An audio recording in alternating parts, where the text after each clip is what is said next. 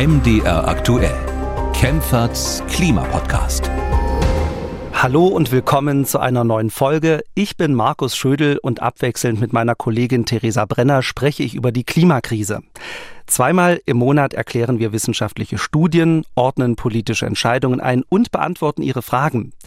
Das machen wir natürlich nicht allein, sondern mit der Expertin auf dem Gebiet, Professorin Claudia Kempfert. Sie ist Klimaökonomin und leitet die Abteilung Energie, Verkehr, Umwelt am Deutschen Institut für Wirtschaftsforschung. Hallo, Frau Kempfert. Ja, hallo, ich grüße Sie. Frau Kempfert, bei Freunden und Kollegen höre ich jetzt oft Sätze wie eine Wärmepumpe kann ich mir gar nicht leisten, da muss ich ja das ganze Haus umbauen oder wenn mein Vermieter die Gastherme durch eine Wärmepumpe ersetzt, dann weiß ich ja schon jetzt, äh, bald flattert die nächste Mieterhöhung ins Haus. Frau hm. Kempfert, Kommen Ihnen diese Sätze bekannt vor? Hören Sie das auch öfter? Ja, klar. Also im privaten Bekanntenkreis höre ich sowas auch andauernd und das beschäftigt die Leute jetzt ja auch zugegebenermaßen. Also insofern ist das etwas, was jetzt auch umtreibt. Die Gaspreise sind hoch und äh, man muss sich überlegen, wie man weiterkommt. Klar, das höre ich auch andauernd. Heizen ist im Moment ein großes Thema für die Menschen und genau darüber wollen wir in dieser Folge sprechen. Bundeswirtschaftsminister Robert Habeck will, dass ab dem kommenden Jahr keine neuen Öl- und Gasheizungen mehr eingebaut werden dürfen. Was bedeutet das für Immobilienbesitzer und Mieter und was bedeutet das fürs Stromnetz, wenn die Nachfrage nach Wärmepumpen weiter zunimmt? Könnte das Stromnetz überlastet werden? Das befürchtet zumindest die Bundesnetzagentur und will Strom für Wärmepumpen und Elektroautos sanktionieren. Wird den Menschen die Energiewende so madig gemacht? Das klären wir in dieser Folge. Außerdem sprechen wir über zwei Studien zum Tempolimit, die zu sehr unterschiedlichen Ergebnissen kommen. Und wir klären, welchen Beruf oder welche Berufe junge Menschen am besten erlernen sollten, wenn sie die Klimakrise bekämpfen wollen. Das sind die Themen und Fragen in dieser Folge und ich bin sehr, sehr gespannt auf die Antworten. Beginnen möchte ich die Folge mit einer Aussage von Ottmar Wernicke. Er ist Geschäftsführer vom Verband Haus und Grund Württemberg und er hat sich dazu geäußert, was es bedeutet, wenn ein Haus mit einer Wärmepumpe ausgestattet wird. Es ist so, dass Wärmepumpen in Einfamilienhäusern den Umbau dahingehend erfordern, dass diese Niedertemperatur geeignet sind. Das löst im Regelfall auch bei einem kleinen Einfamilienhaus Kosten von über 150.000 Euro aus. Das ist für viele Menschen nicht bezahlbar. 150.000 Euro, das ist wirklich eine Menge Geld. Trotzdem gibt es viele Immobilienbesitzer, die sich mit dem Thema beschäftigen müssen. Bundeswirtschaftsminister Robert Habeck will nämlich durchsetzen, dass ab 2024, also schon ab dem kommenden Jahr, keine neuen Öl- und Gasheizungen mehr eingebaut werden dürfen. Das heißt, wenn eine Heizung kaputt geht und ausgetauscht werden muss, muss die neue Heizung klimafreundlich sein. In Frage kommen dann vor allem Wärmepumpen und Fernwärme. Für Immobilienbesitzer bedeutet das hohe Investitionen. Auch Mieter könnte es treffen. Viele befürchten, dass die Umbaukosten auf die Miete umgelegt werden. Frau Kempfert, haben Sie Angst, dass die Pläne die Menschen in Deutschland überfordern könnten? Müssen Menschen womöglich im Kalten sitzen, weil sie sich den Einbau einer klimafreundlichen Heizung nicht leisten können? Nein, also solche Panik äh, sollten wir weder verbreiten noch haben. Also ich kenne die Diskussion ja schon ganz, ganz lange immer, wenn es darum geht, dass Heizsysteme ausgetauscht werden müssen, ähm, kommen eben solche Diskussionen auf und jetzt wird es eben konkreter. Jetzt geht es wirklich darum, dass die, dass die Bundesregierung ja jetzt ein neues Gebäudeenergiegesetz auf den Weg bringt, ähm, eben diese sogenannte 65-Prozent-Novelle. Da soll eben künftig zum Großteil mit erneuerbaren Energien die Heizung äh, laufen. Das hatte man ja schon auch im Koalitionsvertrag äh, verabredet. Und Aber erst seit 2025, ja. Genau, das äh, will man jetzt etwas vorziehen, aber jetzt ist es eben so, dass der Gebäudeenergiesektor ja seine Emissionsminderungsziele nicht erfüllt und auch bei den energetischen Sanierungen, die man eigentlich vorhatte, nicht so schnell vorankommt. Äh, und deswegen will man da jetzt ein bisschen ähm, wohl auch äh, Tempo reinbringen. Also jetzt sind ja erstmal nur diese Einzelheiten äh, bekannt, die das Klima- und das Bauministerium da verabredet haben. Äh, und die äh, streiten sich da jetzt aber auch noch. Aber worum geht es jetzt eigentlich darum? Also ähm, Herr Habeck hatte ja gesagt, wenn die alte Gasheizung noch funktioniert, kann sie drin bleiben. Wenn sie kaputt ist, kann man sie reparieren. Wenn sie nicht mehr reparabel ist, gibt es praktikable Übergangslösungen. So, das hatte er dann ähm, der Wirtschaftswoche erzählt.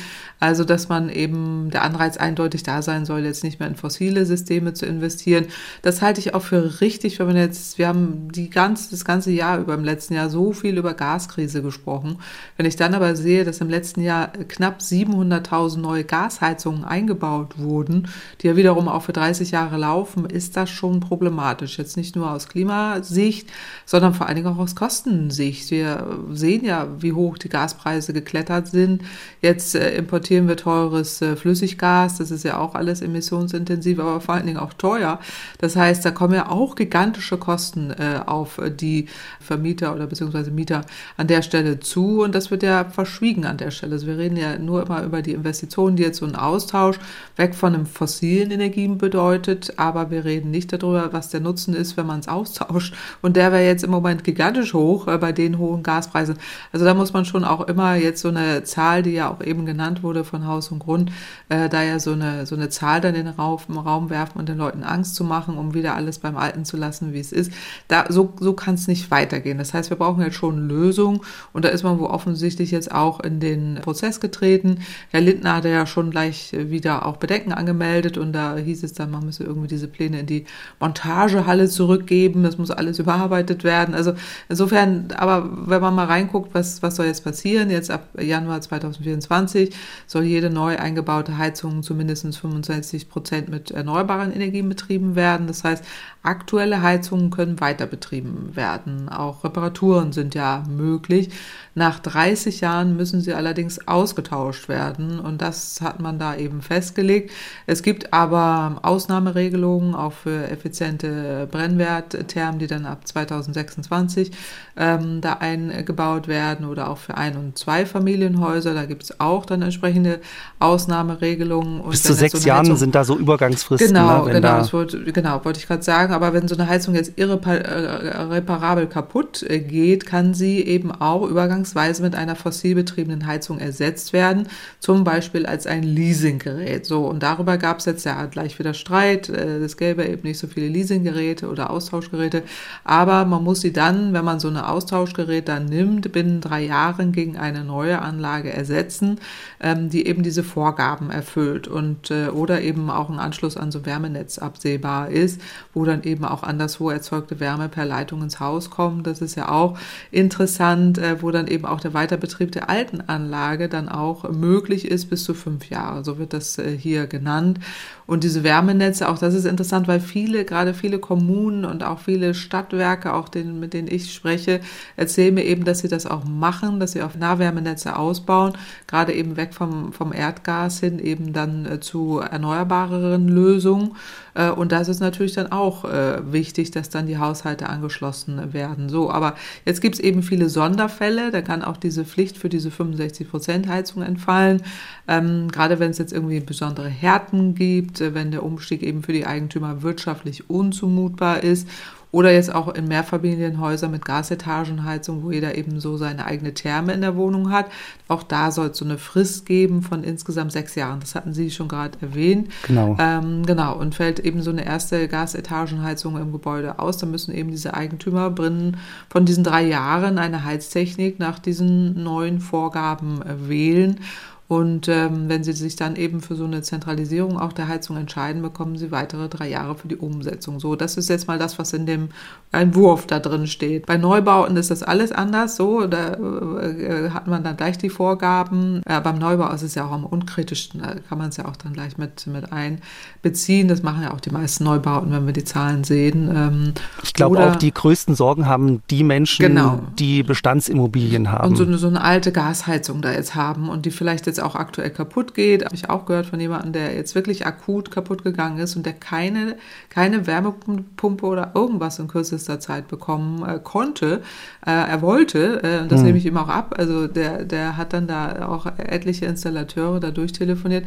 Nichts zu machen im Moment und da braucht man natürlich jetzt solche Lösungen, ne? dass da jetzt nicht der da äh, gezwungen wird, da alles Mögliche zu machen, sondern da muss es dann irgendwie so Übergangslösungen geben, weil der will auch gar nicht äh, weiter mit Gas heizen heizen, weil er auch sagt, das ist ihm auch alles viel zu teuer und sowieso absehbar dann ja auch keine Option mehr. Also vielleicht nochmal eben auch zu diesen, zu diesen Wärmepumpen, die sind eben sehr effizient und die sollen eben auch einen Wirkungsgrad von mindestens 2,5 erreichen, müssen also wenigstens 2,5 mal so viel Energie zur Verfügung stellen, wie sie verbrauchen.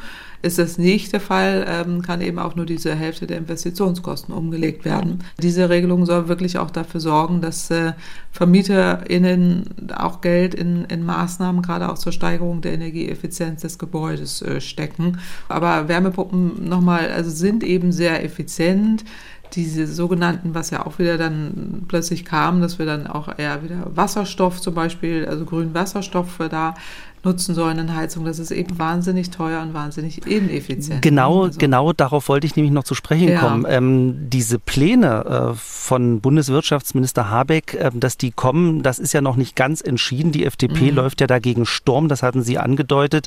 Ähm, die FDP meint, dass man die alten Öl- und Gasheizungen weiter nutzen sollte, und zwar mit Biomethan, Wasserstoff oder Bioheizöl.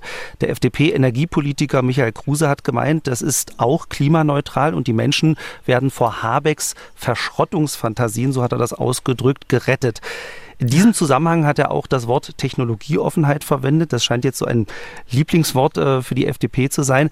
Ähm, was sagen Sie zu Herrn Kruse für Immobilienbesitzer? Klingt ja eigentlich das, was er sagt, natürlich wesentlich attraktiver als das, was Habeck vorhat. Naja, also nicht wirklich, weil ähm, leider, leider, das ist ja häufig bei der FDP so, erklären sie nicht, äh, dass es gar keinen grünen Wasserstoff gibt, dass äh, der sehr aufwendig, sehr energieintensiv hergestellt werden muss und so eine Heizung dann äh, mindestens um das Doppelte Doppelte, wenn nicht sogar das Dreifache teurer wird. Das gehört einfach dann auch zur Wahrheit dazu. Also es gibt aber aktuell keinen Wasserstoff, es gibt auch keine Infrastruktur für Wasserstoff äh, und diese ähm, Wasserstoffheizungen sind einfach deutlich, deutlich teurer. Also ähm, das will auch keiner äh, verbieten, aber wichtig ist dann eben, dass es grüner Wasserstoff ist, aber der muss eben aufwendig hergestellt äh, werden. Aber ähm, das ist so ein bisschen so ein Reflex geworden, glaube ich, jetzt in der politischen Diskussion, dass man immer, man schlägt was vor, einer schlägt was vor, die anderen sagen, es ist alles Verbot und wir müssen dann ganz teure Alternativen machen und verkauft das dann unter Technologieoffenheit. Äh, das einfach nur bedeutet, man will eine alte Technik möglichst lange offen halten, die aber wahnsinnig teuer ist, ineffizient äh, und auch nicht wirklich weiterhilft. So, jetzt geht es ja eher darum, wie schaffen wir den Markthochlauf, ne? weil jetzt so viele Wärmepumpen kaufen. Fehlen die Wärmepumpen, teilweise äh, Wartefristen bis zu einem Jahr und dann fehlen auch Menschen, die das alles installieren. Also da, da wird es, da wird eher noch so ein Bottleneck, also so ein, so ein Flaschenhals äh, kommen, das so hinzubekommen, äh, auch eben in der Kürze der Zeit. Äh, das, das Technologiethema ist da, glaube ich, im Moment das, das geringste Problem an der Stelle. Also da sehen Sie sozusagen eher das Problem. Und man muss ja sagen, 75 Prozent der Heizungen in Deutschland sind noch mit Öl und Gas mhm. betrieben. Das heißt, der Bedarf jetzt nach Wärmepumpen, der ist ja wirklich äh, extrem. Ja. Ähm, Im Moment sind in Deutschland, habe ich mal nachgeguckt, 1,4 Millionen Wärmepumpen verbaut. Die Pläne von Habeck sehen vor, dass der Bestand bis 2030 auf 6 Millionen erhöht wird. Das heißt natürlich, dass der Strombedarf in Deutschland massiv ansteigen wird. Hinzu kommt ja noch, äh, dass auf den Straßen immer mehr Elektroautos unterwegs sind. Der Bundesnetzagentur ist das natürlich auch klar. Sie befürchtet, dass die Stromnetze überlastet werden. Sie plant deshalb einen radikalen Schritt. Die Netzbetreiber sollen den Strom für Wärmepumpen und für die Ladestation von Elektroautos drosseln können. Frau Kempfert, ist das technisch überhaupt möglich, sowas? Na, jetzt sprechen wir wirklich über diese, diese dezentralen Verteilnetze, wo der dezentrale Verteilnetzbetreiber gefragt ist und das können die auch, das machen die auch. Äh, äh, und das ist ja keine neue Welt, in der wir uns jetzt hier bewegen. Also ähm, in vielen, vielen Regionen, gerade im Norden, gibt es eben schon sehr, sehr viele Anlagen aus erneuerbaren Energien plus Wärmepumpe und äh, auch dezentraler mehr Elektromobilität, wo es darum geht, eben diese dezentralen Netze zu optimieren und ähm, dann auch entsprechend Möglichkeiten zu schaffen, einen Netzausgleich zu jeder Zeit zu ermöglichen. Es muss aber niemand Angst haben, dass der Strom rationiert wird. Das ist tatsächlich, also das wäre dann die Aufgabe des Netzbetreibers, das machen zu können, aber der rationiert nicht, sondern der optimiert. Und äh, da kommt es jetzt nicht dazu, dass Strom nicht mehr da ist oder die eigene Solaranlage dann auf einmal äh, gar keinen Strom mehr liefern kann. Das kann sie immer, auch für den eigene, für das eigene Elektroauto und auch für die Wärmepumpe.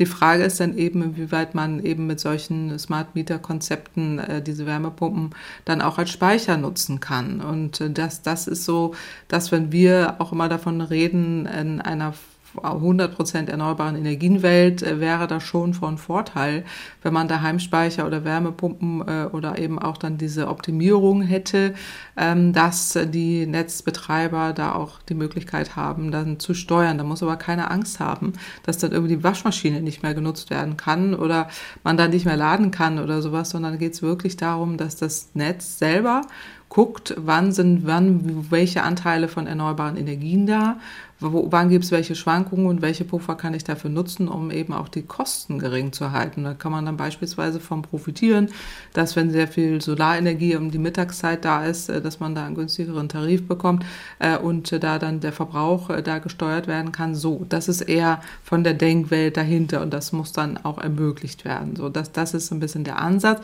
Jetzt sprechen Sie ja zu Recht an, wenn jetzt ganz viel Strom auf einmal dazu kommt. Also jetzt reden wir ja nicht um gigantische Größenordnung, weil Wärmepumpen, wie gesagt, sehr effizient sind, Elektroautos auch. Aber das dezentrale Netz muss eben diese, diese Anforderungen können. Da geht es jetzt nicht so sehr um einen zusätzlichen riesigen Verbrauch, sondern um eine Gleichzeitigkeit und die ähm, mögliche Gleichzeitigkeit und äh, dann die Schwankungen, die auftreten können und damit eben auch mögliche Herausforderungen auf das dezentrale Netz. So. Und ähm, das, das will man da irgendwie ermöglichen.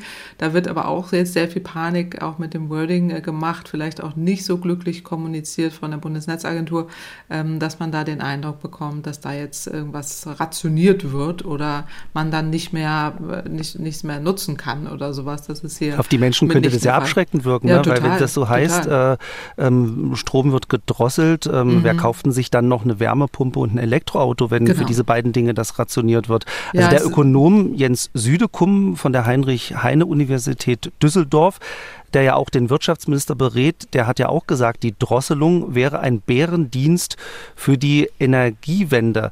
Ähm, mhm. Kann das wirklich sein, dass die Energiewende durch diese Drosselung ausgebremst wird? Na, also erstmal geht es ja darum, dass man überhaupt mal die erneuerbaren Energien ausbauen muss. Und je mehr Solaranlagen wir auf dem Dach haben und dazu eine Wärmepumpe und dann ein Elektroauto äh, hingestellt oder noch ein Heimspeicher dazu, umso besser. Da muss man überhaupt gar nichts drosseln, weil da kommt ja immer mehr äh, Angebot dazu. So, da, darum hm. geht es jetzt auch mal, dass man das mal erwähnen muss. Also da wird jetzt sehr viel Panik gemacht oder vielleicht auch mit einem falschen Wording. Es wird einfach gar nicht erklärt, was, was dahinter steht. Ähm, das sehe ich jetzt äh, überhaupt nicht so.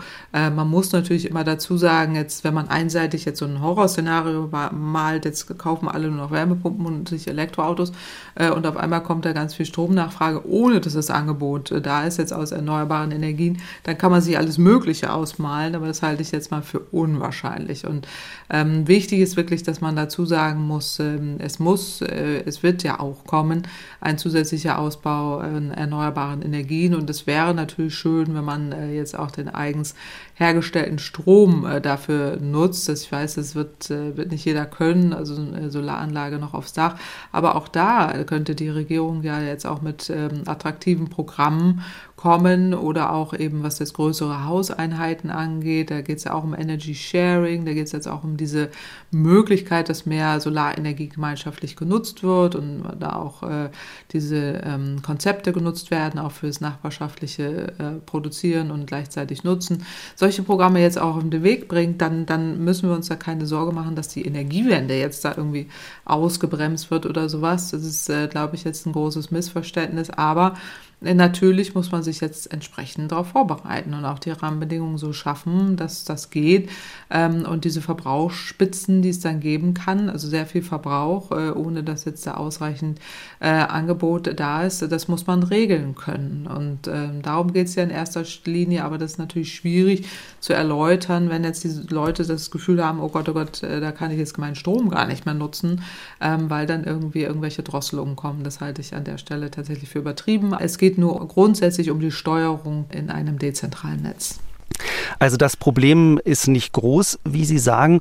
Ähm, theoretisch könnte man das Stromnetz ja auch entlasten, indem man statt Elektroautos ähm, fahren lässt, mehr auf synthetische Kraftstoffe setzt, also auf E-Fuels. Im Moment ist der Wirkungsgrad ja noch gering.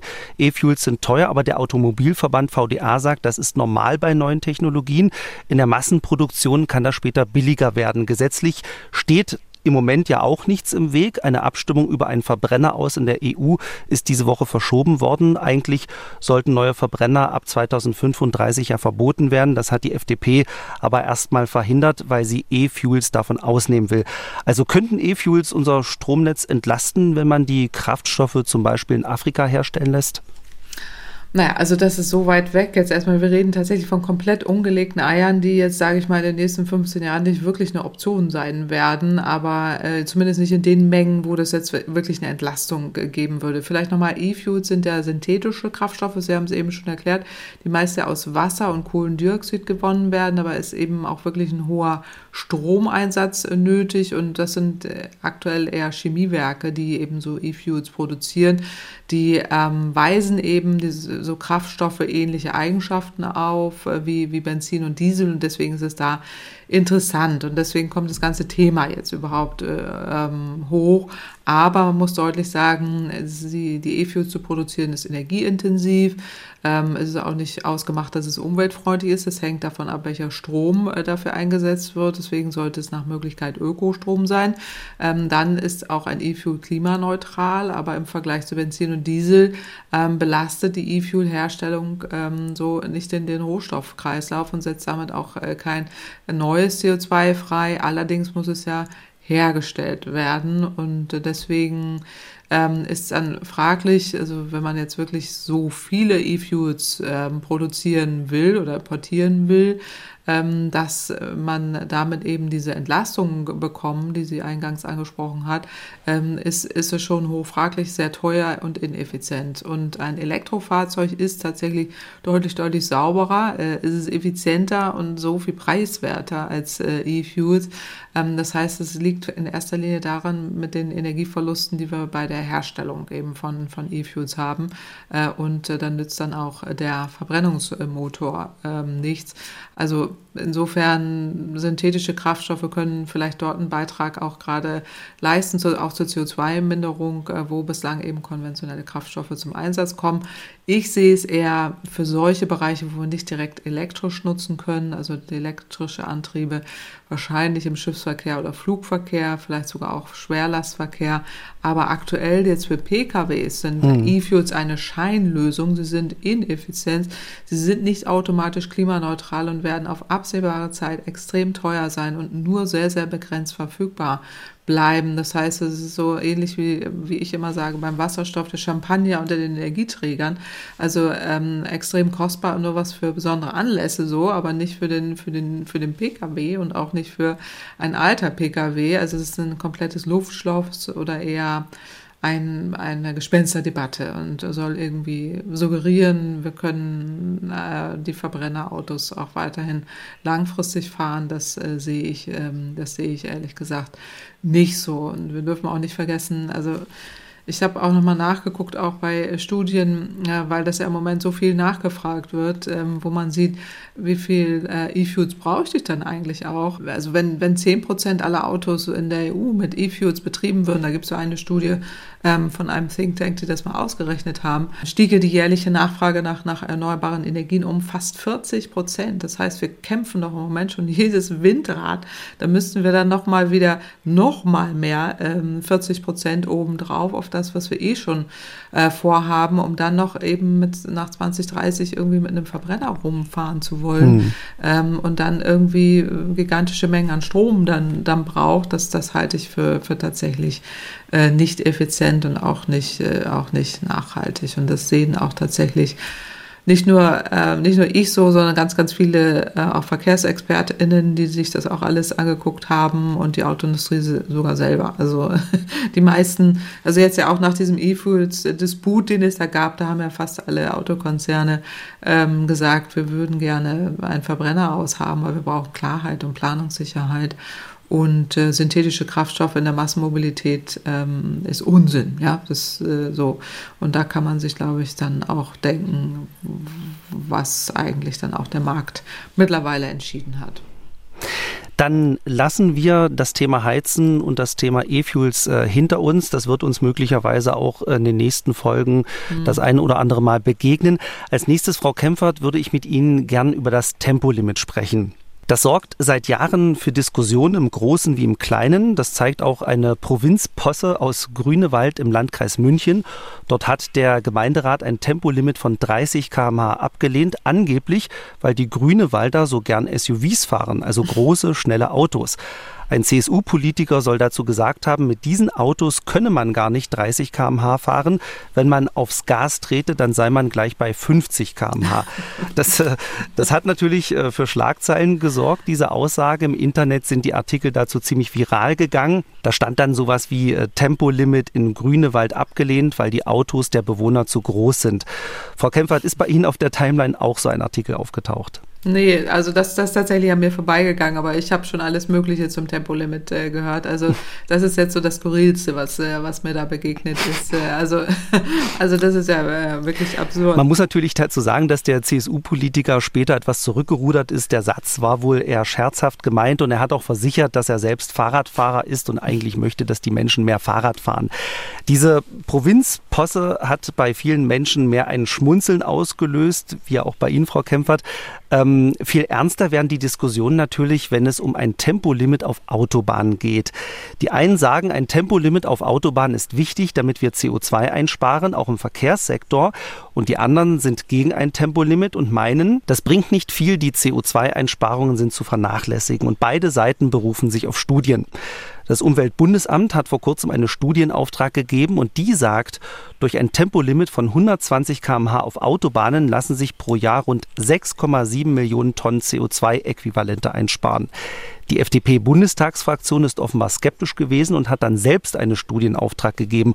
Und die sagt, bei so einem Tempolimit werden nur 1,1 Millionen Tonnen eingespart. Zwischen beiden Studien liegen also Welten. Der Unterschied liegt bei 5,6 Millionen Tonnen. Frau Kempfert, Sie sind jetzt Schiedsrichterin. Woher kommt dieser Unterschied und welche Studie hat jetzt recht?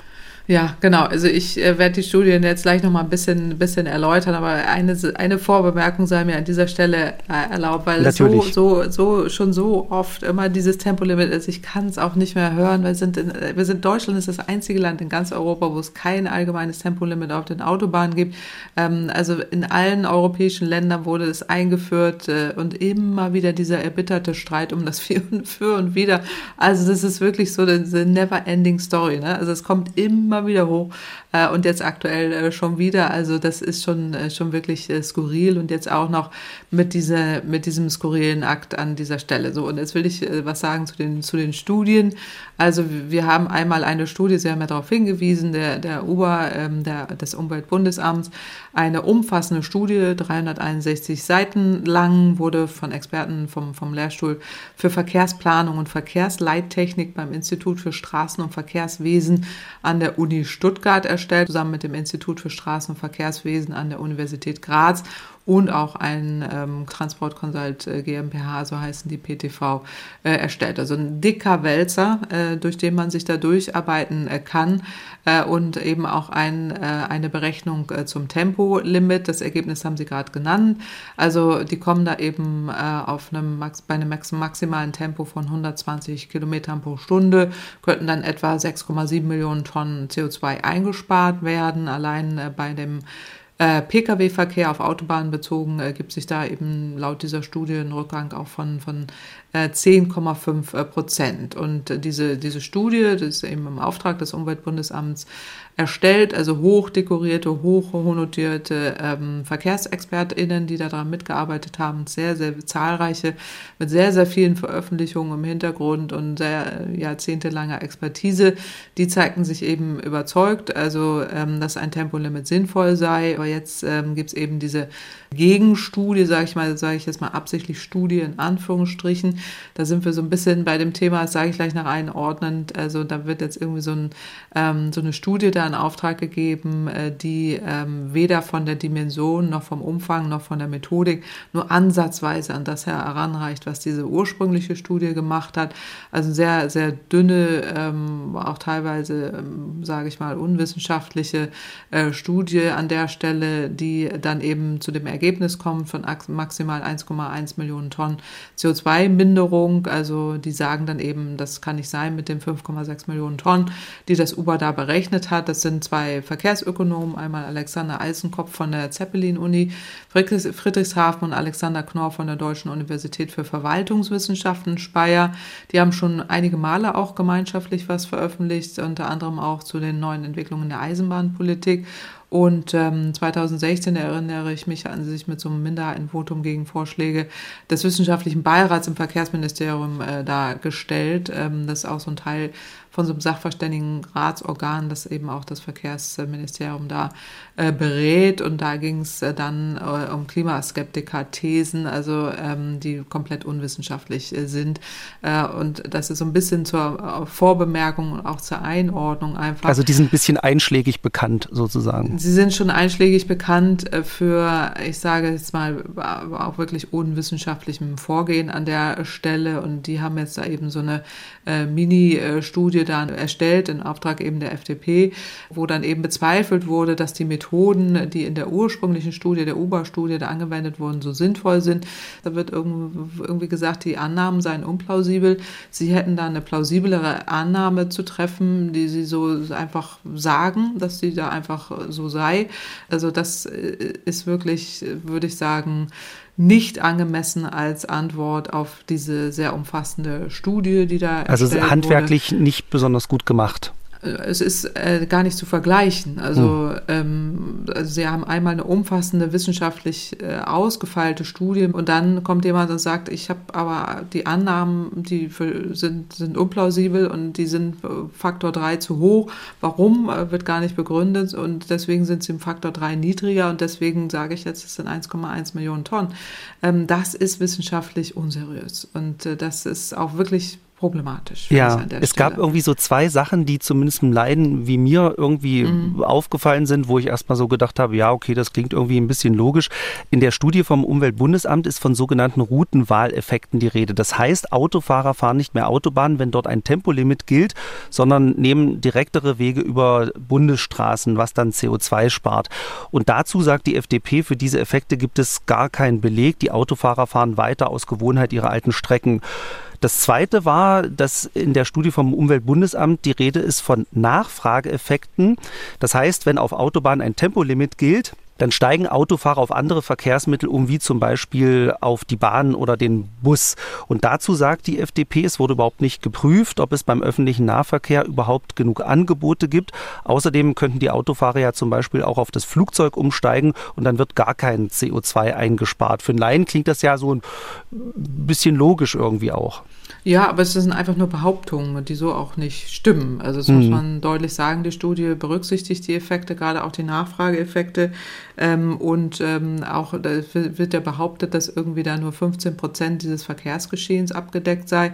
Es gibt überhaupt gar keine Studie, die auf einer umfangreicheren und präziseren Datenbasis beruht als diese Uber-Untersuchung äh, des, des, also des Umweltbundesamts.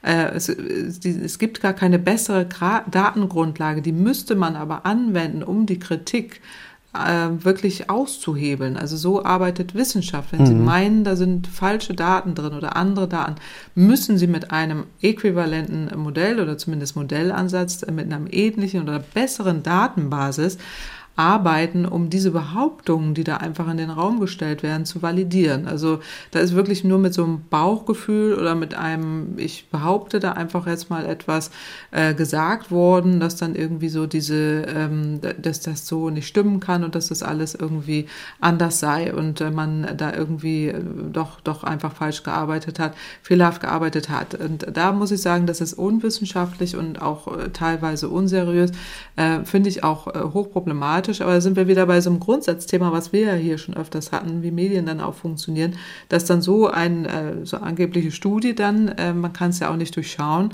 ähm, dann so gleichgestellt wird jetzt dieser umfassenden Studie, um einfach nur Dinge zu behaupten, die aber hier in dieser neuen Studie, die da vorgelegt wird, so dünnen, dünnen äh, Studie, sage ich jetzt mal, auch von der Seitenzahl her, von den Ausarbeitungen her gar keine, gar keine Antworten gibt und auch die Herleitung ähm, einfach dieser, dieser 1,1 Millionen Tonnen, die da, da berechnet wurden, einfach nach so einem Dreisatz äh, hm. da aufgemalt wurde, ähm, dass man einfach sagt, so, äh, ich glaube, das ist einfach anders, es gibt einfach einen geringeren Emissionsfaktor, die Leute äh, steigen ja gar nicht so um und äh, können es gar nicht belegen. Also es sind keine wissenschaftlichen Belege dahinter. Und das ist hochproblematisch. Und ähm, das würde ich auch sagen, ähm, ist, muss man an dieser Stelle auch mal deutlich sagen, dann nicht vergleichbar. Interessant in diesem Zusammenhang ist ja noch im Januar hatte das Bundesverfassungsgericht eine Verfassungsbeschwerde abgelehnt. Die Kläger wollten ein Tempolimit auf Autobahnen durchsetzen, aber ohne Erfolg. Und kurz nach der Entscheidung des Bundesverfassungsgerichts kam dann diese Studie vom Umweltbundesamt raus, die Sie ja jetzt sehr gelobt haben. Also wenn die Richter die Studie gekannt hätten, wenn die eher rausgekommen wäre, möglicherweise hätten die Richter ja dann eine andere Entscheidung getroffen. Ja, ich bin keine Juristin, das müssen dann wieder Juristen einordnen, so da, das, das maße ich mir dann nicht an. Aber, aber die Studie ja, kam vielleicht genau. ein paar Tage zu spät. Ja, also genau, also insofern die Studie ist ja schon sehr erhellend. Ich sage jetzt nicht hoch gelobt, aber so, das ist zumindest der neueste Stand der Forschung, würde ich sagen, die, ähm, die das da machen äh, und auch ähm, in diesen Bereichen wirklich ausgewiesen sind und die Methoden, die da angewendet werden, jetzt auch nicht unbedingt so viel besser hätten gewählt werden können. Also insofern würde ich da schon sagen, ist das so der neueste Stand, was nicht heißt, dass äh, noch andere Studien da kommen können, die dann auch wieder andere äh, Ergebnisse generieren, die aber auf einem ähnlichen wissenschaftlichen Niveau sein müssen, um sie vergleichbar zu machen. Und das ist ja nicht der Fall. Dann verlassen wir mal das Thema Tempolimit und kommen zu einer Rubrik, bei denen Sie im Mittelpunkt stehen, liebe Hörerinnen und Hörer.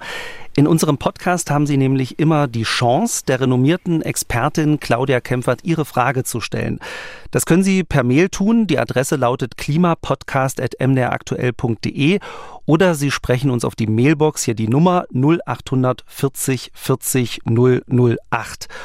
Und diesmal hat uns eine Hörerin eine Sprachnachricht geschickt, die im Bildungsbereich arbeitet und sich darüber Gedanken macht, was sie jungen Menschen beim Start ins Berufsleben mit auf den Weg geben kann. Hallo Frau Kempfert, hier ist Rahel Brugger aus Offenburg.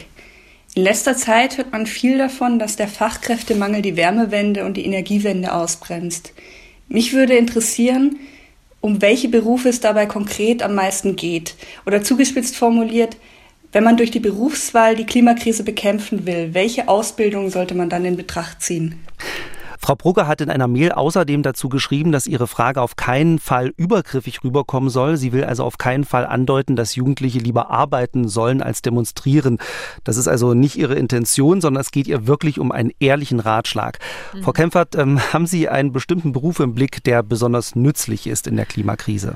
Also erstmal genau herzlichen Dank an die äh, Frau Brugger, dass sie da ihre Frage formuliert. Ich hätte das gar nicht so vermutet, also jetzt auch ohne E-Mail, dass da noch, dass sie da, dass da so eine Intention im Hintergrund so ein, äh, ähm, dass man das damit verbinden könnte, dass sie das Ich vermute, das liegt daran, könnte, dass einige ne? also, Politiker ja äh, solche Kampagnen fahren. Die Jugendlichen ja, ja. sollen lieber arbeiten gehen als demonstrieren. So, das würde dem ja, Klima viel mehr helfen. Ich vermute mal, dass sie das so ein bisschen im Hinterkopf hatte. Ja, okay, das, das, das hätte ich jetzt aber gar nicht vermutet sozusagen, weil ich ihre Frage super super finde und auch großartig, weil ja auch mal endlich mal positiv in die Zukunft gewandt und, äh, und auch hier als Ausblick äh, sehr, sehr schön, weil es eben Perspektiven aufzeigt. Und dadurch, dadurch dass sie ja auch in dem Bereich tätig ist, äh, finde ich es äh, sehr, sehr schön und auch anpackend und äh, positiv.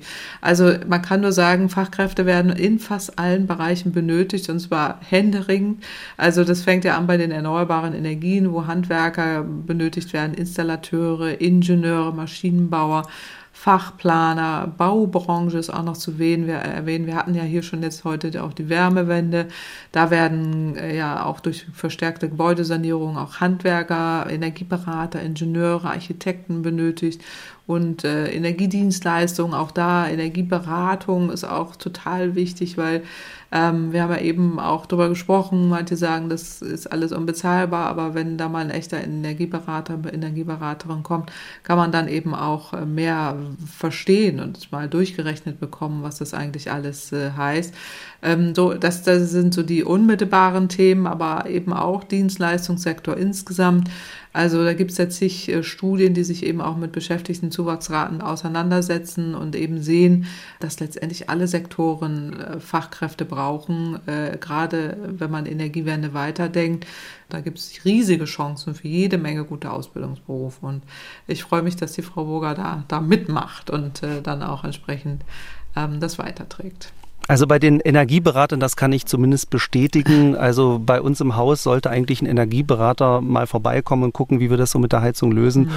Und äh, es ist kein Rankommen. Also ja. Energieberater ist auf jeden Fall ein Beruf. Ähm, Nicht nur der, wirklich überall. und viele andere, wie Sie ja eben äh, genau. aufgezählt haben. Ja, ja, es ist nirgendwo mehr rankommen. Also sie sind alle, alle ausgebucht. Also insofern ähm, brauchen wir da dringend neue, neue Menschen. Damit äh, sind wir am Ende dieser Folge. Ich habe aber noch einen Hörtipp. Es geht um Kekules Gesundheitskompass. In der aktuellen Folge spricht mein MDR-Kollege Jan Kröger mit dem Arzt und Wissenschaftler Alexander Kekulé über Allergien und ein Aspekt ist dabei der Klimawandel.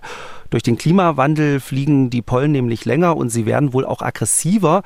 Wie das kommt, wird in dem Podcast erklärt und für Allergiker besonders interessant. In der Folge informiert Kekulé auch über neue Therapien und Medikamente, gerade für Betroffene. Eine Folge, die sich also lohnt. Unbedingt, da würde ich sehr, höre ich mir sehr, sehr gerne an, weil äh, gefühlt, muss ich sagen, äh, ist es so, dass ich auch immer denke, die Pollen werden aggressiver, so stark wie jetzt im Frühjahr immer die Augen tränen. So. Also das höre ich mir sehr, sehr gerne an. super. Frau Kempfert hört schon mal rein, wenn Sie das ja. auch wollen. Kekules Gesundheitskompass können Sie überall hören, wo es Podcasts gibt, unter anderem in der ARD Audiothek und natürlich auf mdr.de. Ich bedanke mich bei allen Hörerinnen und Hörern und natürlich bei Ihnen, Frau Kempfert. Die nächste Folge von Kempferts Klimapodcast gibt es dann in zwei Wochen, dann mit meiner Kollegin Theresa Brenner. Vielen Dank. Tschüss. MDR aktuell. Kempferts Klimapodcast.